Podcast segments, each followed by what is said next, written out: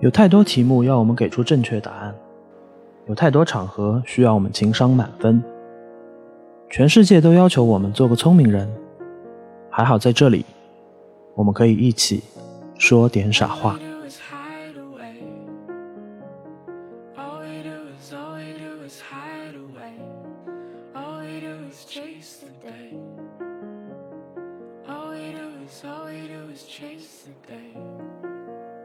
没有人会反对正能量的，我们反对的只是正能量的滥用和口号化。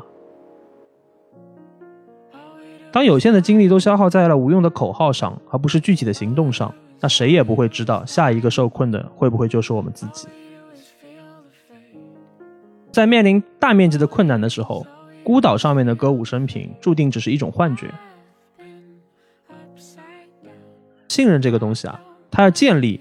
其实需要一件一件事情不断的日积月累，可是崩塌的时候可能一两件事情就好了。我相信疫情总会过去的，希望那一天我们也能够拥有一些值得回忆的美好的东西，而不是只是唏嘘遗憾的说我们的生命被疫情偷走了一年又一年。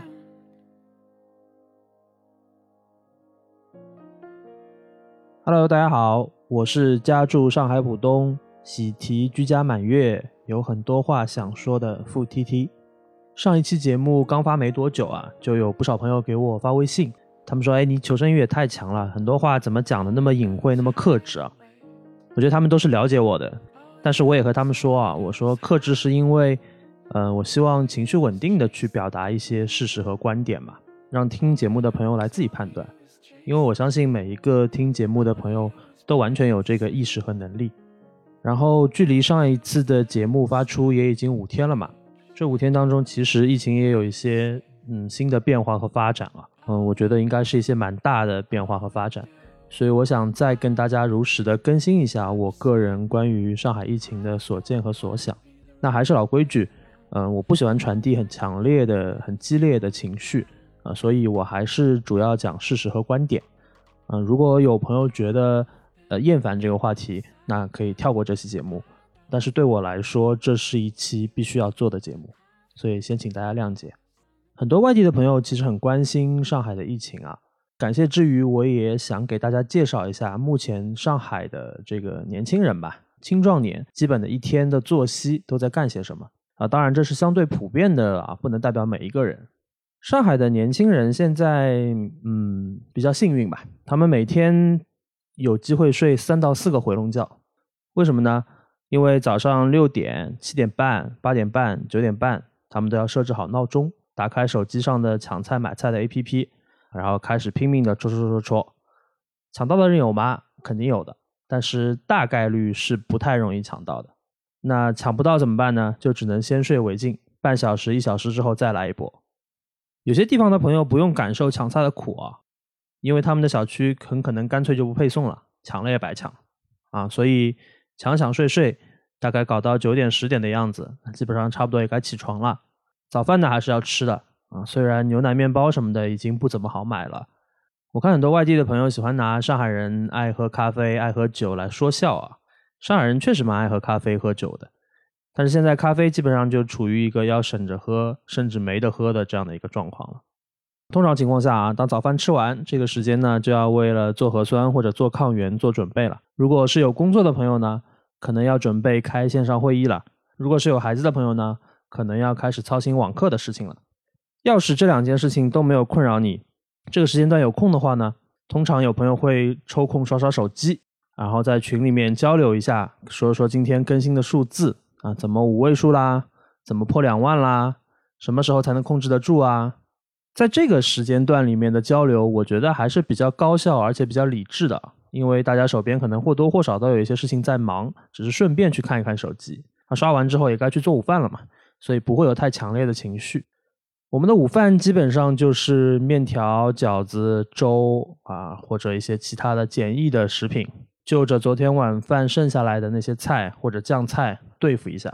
因为现在谁家可能也没有一天做三顿饭的这个余粮和时间了，应该。下午的时间相对来说是比较空闲的，大家还可以各忙各的。工作之余，可能还可以在家里面走动走动，比如说去阳台上看一看种的葱长起来一点没有啊？今天晚上能不能剪一点下来做菜啊？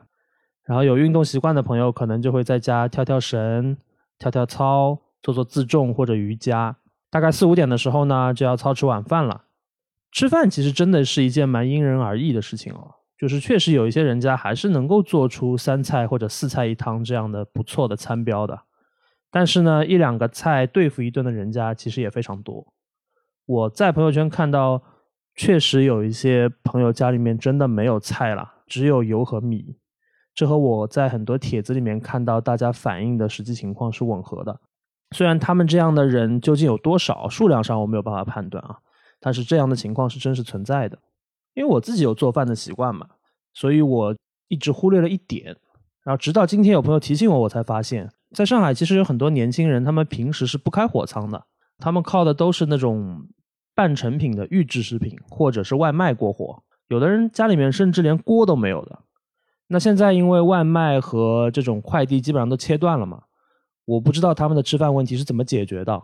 我猜他们可能只是硬着头皮硬做，然后只求果腹，也不要什么好吃啊、营养什么都考虑不上了吧。反正如果是对着这样的朋友，我是说不出一句说，呃，谁叫你不会做饭啊，你活该啊之类的话的。而且我觉得像上海这样的体量和规模的城市，不应该饿死任何一个不会做饭的人。好，我们说回来啊，那吃完晚饭了，要开始洗洗刷刷了，是不是可以喘口气休息一下呢？其实不是的，不知道为什么，好像每天很多让人 emo 的消息和让人焦虑的传言，都是从这个时候开始传播的。可能因为大家白天都忙得脚不沾地，没空看手机吧，没空刷手机，所以晚饭过后，每个人就要处理大量跟疫情相关的信息了。这些信息呢，大概率会影响一定的心情。但是真的让你放下手机不看呢，你好像又很焦虑，你担心自己错过了什么重要的事情。这么折腾几个小时，然后大家在群里面转一转，讨论讨论，基本上也就到了睡觉的时间了。那到了睡觉时间，是不是就能如期入睡呢？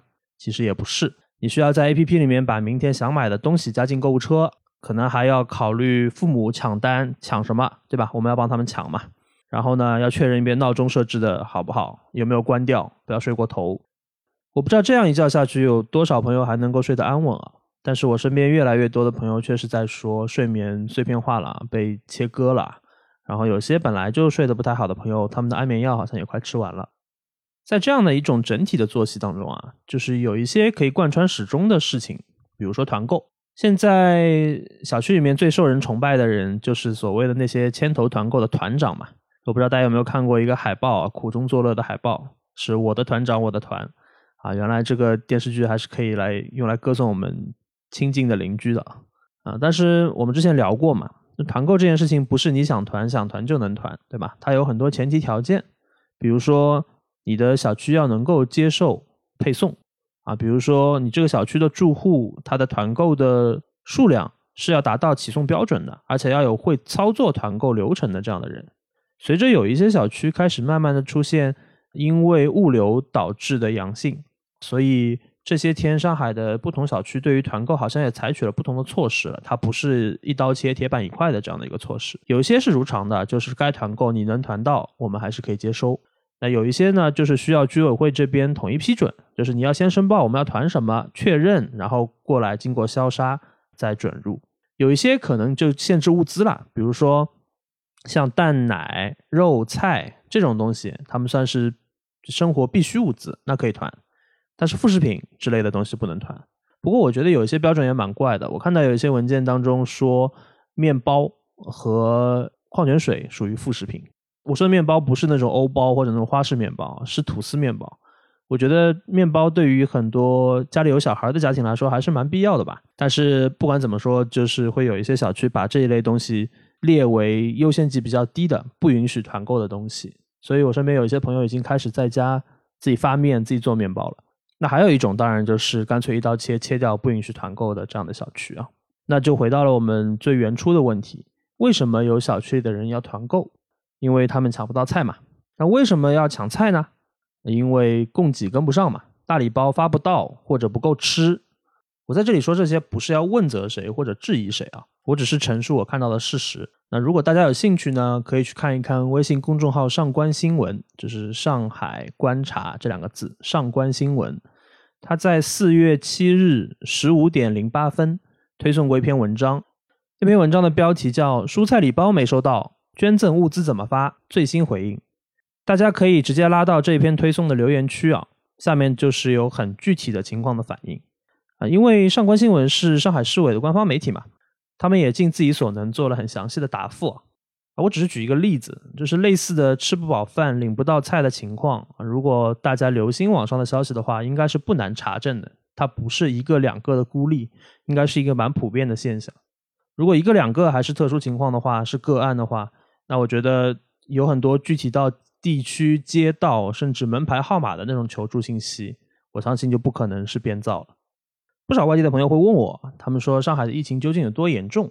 我说这个问题我也没法回答吧，数据反正你们也看到了，我就说一个感受，就是我没有想到我们这一些生活在和平年代的这样的年轻人，在上海这样的一个经济发达、高度市场化的国际大都市，会有吃不饱饭的一天。我有一个感受，我不知道大家有没有同感，就是最近这几天发段子的人不像之前那么多了，然后在转发的人也比之前少了，还是有的。但是，就是越来越多的人好像就笑不出来了，开始紧张了，开始感到焦虑了。就如果说苦中作乐其实算是一种调剂、一种慰藉的话，现在大家好像没有那么多乐可以做了。然后，网上关于上海的地域歧视和网络暴力好像也蛮严重的吧？当然，这个不是针对上海的，也不是上海独有的啊，这个其实一直存在。这些人其实也只能代表一小部分人，这个我们当然都明白。其实有非常多的外地的朋友很热心啊，非常积极，想要帮助我们。这些我们也都知道，我觉得我们也都会记得的。但是呢，我身边很多朋友，无论是上海人还是新上海人，看到疫情期间，比如说喝红酒、喝咖啡要被喷，对吧？然后穿的漂亮一点下楼做核酸要挨骂，心里多多少少还是有一点受伤的，还是会感受到一点就是来自于陌生人的恶意的吧。而且很多人其实他平时不怎么上网，或者说他上网关注他的人并不是特别多，所以一旦这种恶意或者网络暴力被发酵、被放大之后，对他们造成的冲击还是蛮强烈的。我不知道大家有没有看过有一个女生跳楼的一个新闻啊？我有个朋友是这么说的，他说这件事情让他非常受伤，因为他觉得这是疫情发展到目前这个阶段本来为数不多的一件很好的事情，让人觉得疫情期间还是有很多温暖的。没想到最后的结局竟然是这样。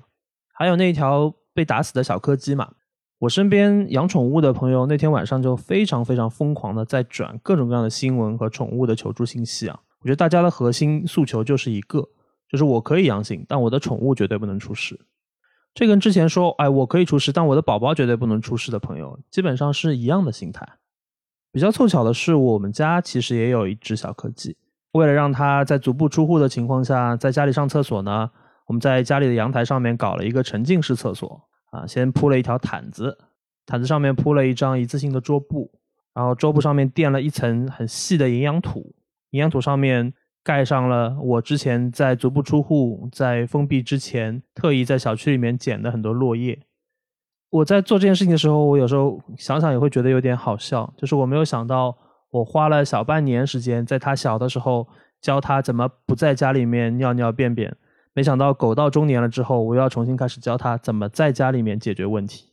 我自己的情况还好，就是因为每天在家做饭嘛，所以还是会感受到一些明显的餐标的降低，但至少不会为了饥饿发愁啊，也能够想办法买到东西。我身边差不多年龄的朋友也还好，就是毕竟有一份体面的工作，有一个稳定的住所。我觉得总还是有一些办法解决基本的温饱问题的，但我想说的是，这种还好不是因为我们厉害，是因为我们幸运。这同样的发生在那些老旧小区里面的那些短缺和焦虑，是因为他们不幸啊，不是因为他们活该。而且目前配给的物资基本上都是菜肉蛋奶，对吧？粮油米面这种东西。从大家目前反映的状况来说啊，已经有出现新的品类的短缺了。比如说家里用的抽纸，比如说婴儿的奶粉尿布，比如说一些慢性病人的药品，比如说女性用品，这些东西可能不是每一个人每一天都会用到的，但是我觉得对于需要这些东西的人来说，他们的重要性可能丝毫不低于菜和肉。我不知道如果接下去会有进一步的物流管控的话，社区更严格的管这一块的话，是不是能保证我刚说的这些品类的供应？我们的保障物资里面是不是会有？但是我希望这些东西是要考虑到的啊，就别到时候只管发菜发肉，别的东西一概不管。我觉得这可能是有问题的。然后呢，事实部分我就基本上讲到这里。那我希望我可以尽可能的少传递情绪，尽可能的多传递事实。然后呢，我们来讲观点。我想讲的第一个观点，其实是一个俗语，叫“未经他人苦，莫劝他人善”。就是如果你没有经历过别人经历的事情啊，就千万不要轻率的去劝别人或者去评价别人。我不太喜欢评价别人的，嗯，但这波疫情到现在，我觉得朋友圈上和微博上看到很多人的言论啊，不论他们是男女老少，我觉得这种言行都透着一股浓浓的爹味。因为自己没有经历过呢，就觉得别人的经历都是假的，或者别人的痛苦都是不值一提的。我觉得这真的是一种毫无理由的自大啊。我给大家讲个事情。我自己会在朋友圈转发一些求助和互助的信息嘛。有一天，呃，我刚发完一条之后，有一个体制内的朋友他过来质问我，他说：“你发的这些东西都是真实的吗？”这个时候我们不是应该弘扬一些正能量，鼓舞大家齐心协力吗？然后我觉得我好久没跟你联系了，对吧？然后为什么劈头盖脸就来质问我？然后点进去看了一下他的朋友圈，我发现他的言行确实挺一致的，就是他真的只转发正能量，什么上海加油啊，上海挺住啊。相信上海啊，我们一定能行啊，之类之类的。就是我其实想跟他说，每一个在面对疫情的上海居民啊，就是无论是封闭在家的、奔波在一线的，还是被隔离在收治场所的，是没有一个人不希望上海加油、上海挺住的。就是说的难听一点啊，就很多人可能比他更希望上海加油、上海挺住，因为他在一个体制内的单位啊，他总还有一口饭吃，总还有一块雨棚可以遮风挡雨的。那些没有铁饭碗的人是完全被迫的压上了全部的命运啊！这种时候，你去给一个吃不饱饭，然后去给一个隔离在收治场所，去给一个在基层和一线啊一天到晚累啊疲于奔命、洗不了澡、睡不了觉的人去喊加油，有用吗？合适吗？就我觉得你有这个时间精力，你替他们反映反映情况，替他们寻找寻找资源，不好吗？就是人家在跟他说啊，我要没饭吃了，然后你跟他说，哎，你加油，你挺住，你可以，你能行。说实话，我不知道这有什么用啊。然后我觉得无视别人的问题和痛苦啊，觉得那都不是事儿，都会好起来的。我觉得这也不合适。就我们总是说同理心，同理心嘛，这三个字特别特别简单啊，好像人人一听这个词就觉得啊，我懂，我能做到。但是真的放到具体的事情里面，就会发现他们可能比登天还要难。第二点，我想说的是，我们从来不反对正能量。但是我们反对正能量的滥用。刚才我说的那个体制内的朋友嘛，嗯，其实我当时是想回复他的，但是我想了一想没有说，因为我觉得我这些发言其实只是针对他个人的，并不能够覆盖到所有体制内的朋友们。而且我觉得一个人在肉眼可见的问题面前选择喊口号，那或许这就是他寻找安全感的方式吧。不要去戳穿这样的人，这样可能也挺残忍的。可是这个事情呢，我还是想要不指名道姓的说出来，因为我猜我们身边或多或少都会有这样的人。你说他们有什么坏心眼吗？其实也没有的。但是我觉得空喊正能量的口号就是他们逃避的方式。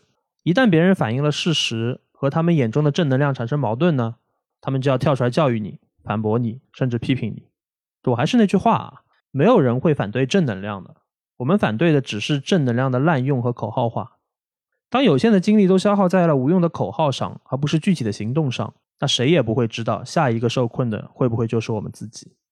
之前上海有几个小区在搞灯光秀嘛，那每家每户统一安排啊，关灯开灯，再配合一些声光电，打出一些类似于什么 “I love Shanghai” 之类的字样啊。最近也有一些小区在搞阳台音乐会啊、演唱会之类的，这也是他们认为的传播正能量吧。我相信大家的发愿真的是好的，可是实际上这些打引号的音乐会、演唱会，他们的海报发出来之后呢，朋友圈里面就是一片骂声。那些组织演唱会的人还不太理解，那为什么会挨骂？啊，不是说音乐给人力量嘛，对吧？我觉得这种问题，嗯，可能也就是自我比较强的人才会有吧。你在一个物资不紧缺的小区，行有余力，你搞一场演唱会，让居民开心一下。可不可以？可以，你想在网上发一发，用我们上海人的话说，扎扎台行，扎扎领，开玩笑的说，抬高一下房价，可不可以？也可以。但是没有被疫情波及，小区里面没有阳性病例，并不是因为你们厉害，而是因为你们幸运。这个社会面上已经有那么多的具体的问题，明明可以有余力去付出一些行动，付出一些努力，帮助别人一把的时候，只是沉浸在自我的感动的正能量里面，那我觉得挨骂也没有问题。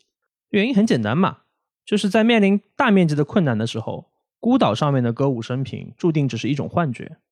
而在可能的危机来临之前，行动永远比口号更重要。网上这些天有一句话很红啊，我蛮同意的，所以我引用一下。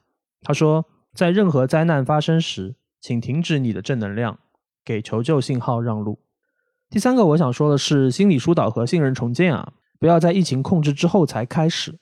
我不是学心理学专业的，我也不研究社会治理啊，所以这些话题我都没有足够的发言权。但是我想。有一些常识还是要必须不断反复讲的。嗯，如果现在问大家一个问题，说眼下最重要的事情是什么？那我觉得有两个答案应该是遥遥领先的，并驾齐驱的。那一个肯定是防控疫情，减少病例，对吧？另外一个肯定是物资保障。我觉得或许是这两条给大家带来的那种冲击太强了，以至于我们不去细想的话，我们都不会发现，在这两条线索每天缠绕、构成生活的主旋律的同时，还有大量的问题同时也在加剧的。第一个问题其实就是心理疏导。我不知道大家身边有没有朋友跟你们说：“哎呀，emo 了，不能再看新闻了，看不下去了。”我也不知道大家有多少人听过那些崩溃的基层工作人员的录音。我不知道大家有多少人身边有医护人员在一线，我们去了解过他们目前实际的工作状况和心理状况吗？我接触过一些，我也主动问过一些。说实话，如果我们用身心俱疲来描述的话，可能都有一点轻描淡写了。他们之中有一些人跟我说，他们说等这波疫情过去之后，他们可能会换一个工作，或者至少他们要改变一下工作的职能和状态。还有就是他们都要去接受一定程度的心理治疗。我自己第一次知道，在重大事件之后，亲历者需要接受心理治疗，是在汶川地震之后。那时候我还在一个国家通讯社实习，然后我见过派往前线的我们的记者老师，他去之前和回来之后的变化。说实话，我觉得心理治疗是非常重要，甚至是必须的。除了非常辛苦的这些一线的工作人员，啊，还有很多人，比如说有一些已经确认是次生灾害的当事人，老人因为无法看病死亡的，宠物受到波及的，对他们来说，他们遭受的都是人生当中难以弥补的遗憾。还有一些患有心理病症的，并且在服药的朋友，他们因为买不到药，有些人已经开始产生戒断反应了，有些人的精神状况也不太好。我知道这些问题眼下确实没有那么高的优先级，但是我想这也不代表他们不是问题。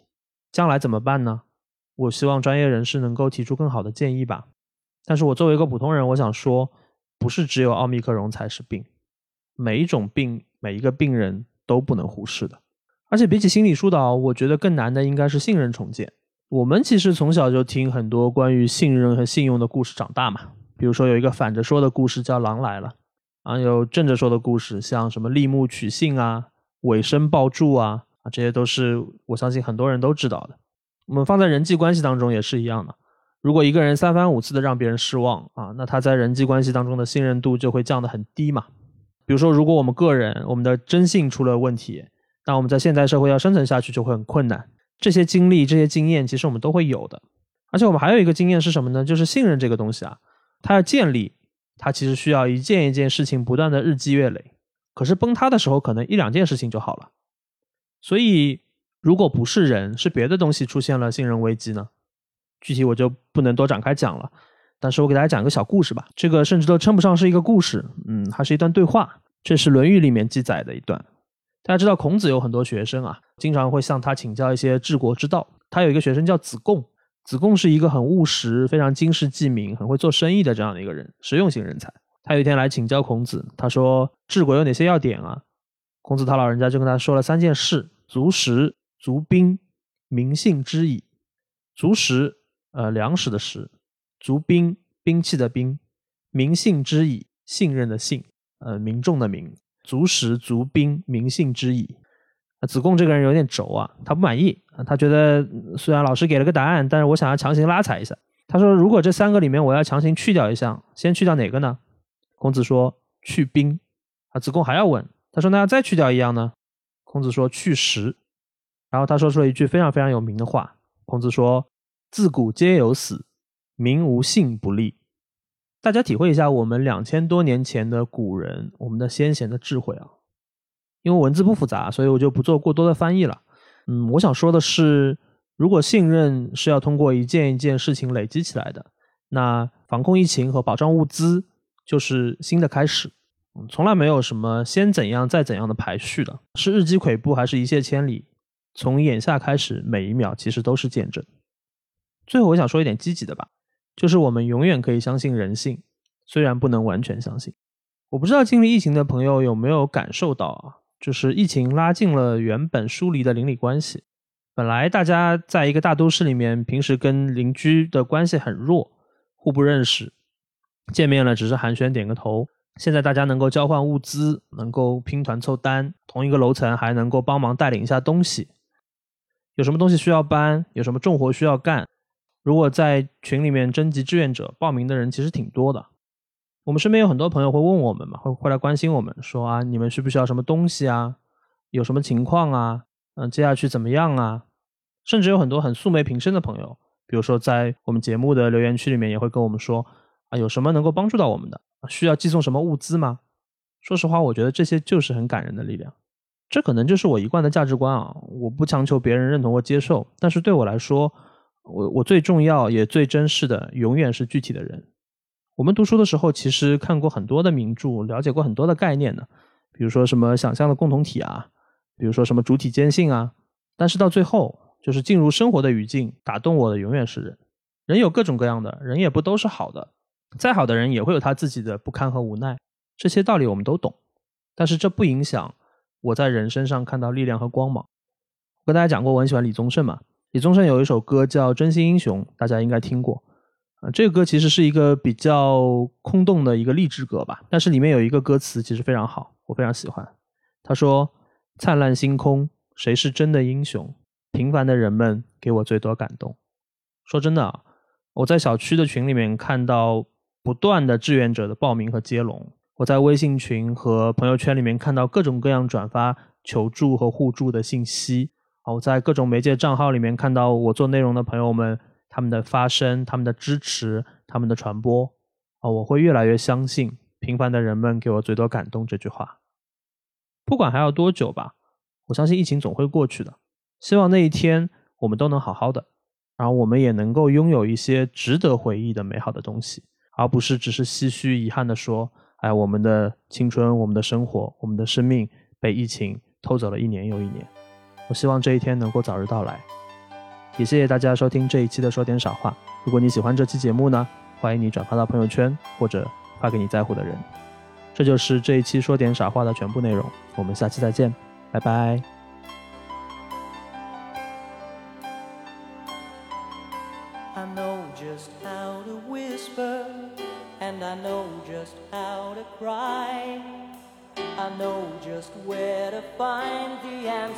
I know just how to lie I know just how to fake it, and I know just how to scheme. I know just when to face the truth, and then I know just when to dream. And I know just where to touch you, and I know just what to prove. I know when to pull you closer, and I know when to let you lose.